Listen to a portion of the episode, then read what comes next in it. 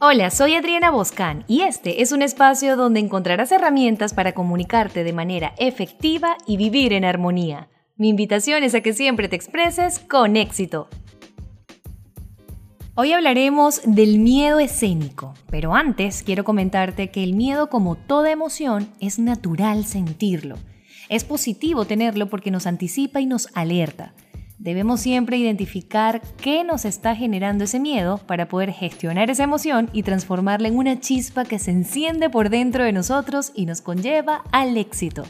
El miedo escénico es una respuesta del organismo que surge como consecuencia de pensamientos anticipatorios catastróficos sobre una situación real o imaginaria al realizar algún tipo de actividad ante el público, ya sea hablar, cantar o actuar.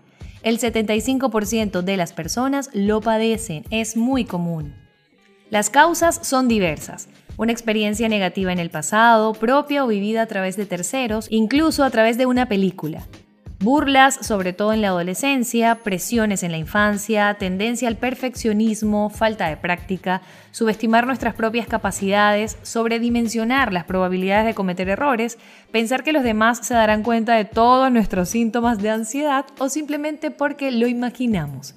Entre los mayores miedos relacionados con hablar en público está la crítica, el fracaso o hacer el ridículo.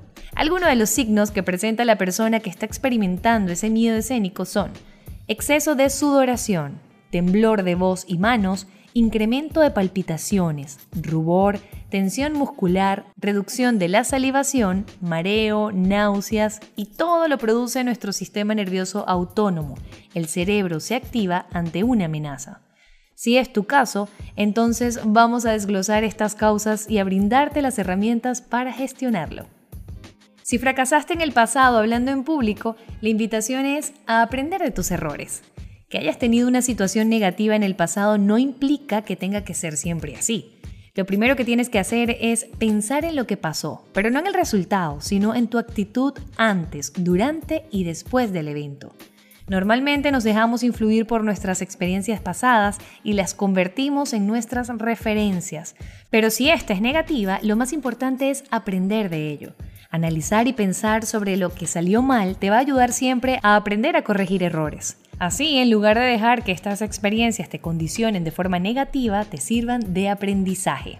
Al terminar cada presentación, pregúntate, ¿qué debo seguir haciendo porque me salió súper bien? qué debo reforzar y qué debo dejar de hacer para mi próxima oportunidad de hablar en público.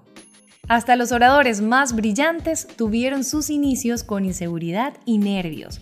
Los nervios siempre estarán presentes. Lo importante es que confíes en tu talento y aprendas a transformarlos.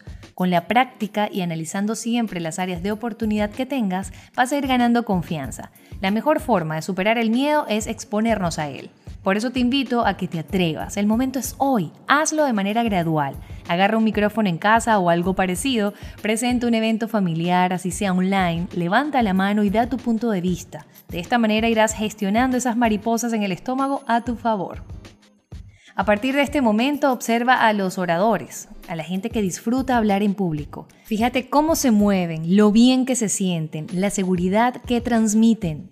La gente no acude para verte sufrir, sino a disfrutar con tu discurso. Habla siempre con pasión y desde el corazón. Olvídate del caletre. O si se te olvidó algo, concéntrate en transmitir lo que entendiste, lo que quieres que tu audiencia sepa. Así por dentro tengas nervios, proyecta seguridad con tu cuerpo y con tu voz. De esa manera siempre vas a conectar con tu público. Practica, entrena, ensaya, llámalo como quieras, pero hablar se aprende hablando. Lee en voz alta, identifica tu voz, grábate con tu teléfono celular y analiza lo que haces. Esto es algo que a muchas personas les da terror, grabar videos, y actualmente los videos son tendencia y la manera más efectiva para conectar en redes sociales. Entonces, da el primer paso. Puede que tengas que repetirlo muchas veces, pero no importa, eso te va a ayudar a generar confianza y a mejorar muchísimo. Observa tu grabación con audio y sin audio, de esta manera vas a analizar lo que transmite tu lenguaje corporal. Ten presente que el cómo lo dices tiene muchísima relevancia al momento de conectar con tu audiencia. Recuerda sobre prepararte en ese tema que vas a hablar. No permitas que alguien te diga que no puedes. Huye de esas personas tóxicas que se dedican a fastidiarte. Céntrate en la gente que te anima, que te apoya y que confía en tus posibilidades. Y si eres tú el que se autosabotea, entonces es momento de que te aceptes y de que gestiones esos pensamientos negativos en positivos. Visualízate triunfando y todo irá fluyendo. Tener buena actitud es clave para gestionar el miedo. ¿Para qué vas a perder tiempo en pensamientos negativos? Tus pensamientos negativos siempre van a estar allí, pero solo tú eliges tu conducta, tu acción, tú mandas. En lo que llegue ese pensamiento negativo a tu mente, cámbialo por positivo y lo alineas a tu actuar, a lo que quieres lograr. Por otro lado, acude con tiempo al lugar del acto, sea presencial o virtual. Así, además de poder explorar con calma la sala, de visualizarte en ese contexto, vas a poder comprobar que todo lo que necesitas está bien. Eso nos da seguridad mental.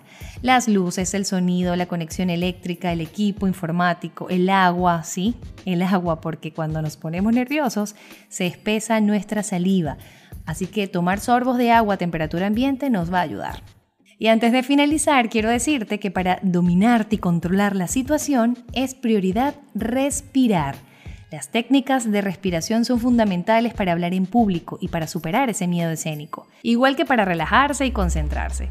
Te invito a practicar la respiración diafragmática. Antes de salir a hablar, respira de manera consciente, las veces que sean necesarias para que tu cuerpo se oxigene y tu corazón regule las palpitaciones.